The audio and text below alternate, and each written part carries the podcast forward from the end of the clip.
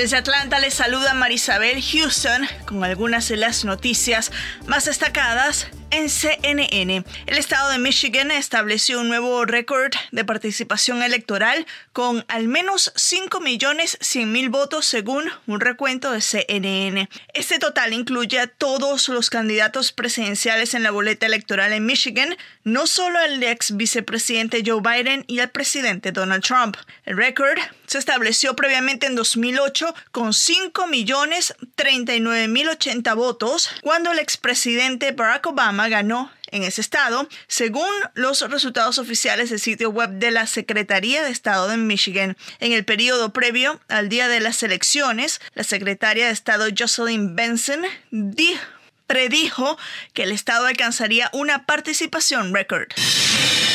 Muertes por COVID-19 en Europa aumentaron 43% la semana pasada, informó la Organización Mundial de la Salud. Europa sufrió un aumento del 22% en los casos nuevos y un incremento del 43% en las muertes durante los últimos siete días en comparación con la semana anterior.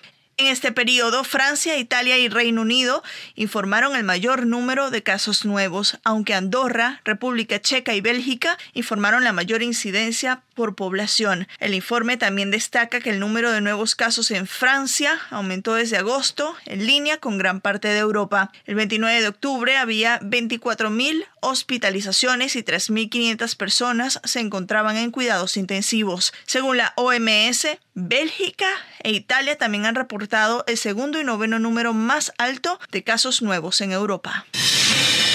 El Papa Francisco condena los más recientes ataques terroristas ocurridos en Europa. Francisco afirmó que estos atentados comprometen con violencia y odio la colaboración fraterna entre las religiones. Durante su, durante su audiencia general de los miércoles, el pontífice recordó a las víctimas del terrorismo y dijo que la exacerbación de la crueldad y dijo que la exacerbación de la crueldad se extiende en Europa. En la última semana, ese continente ha sido testigo de un ataque con cuchillo en una iglesia en Niza, Francia, y varios tiroteos escenificados cerca de una sinagoga en Viena, Austria. Desde Atlanta les informó Marisabel Houston.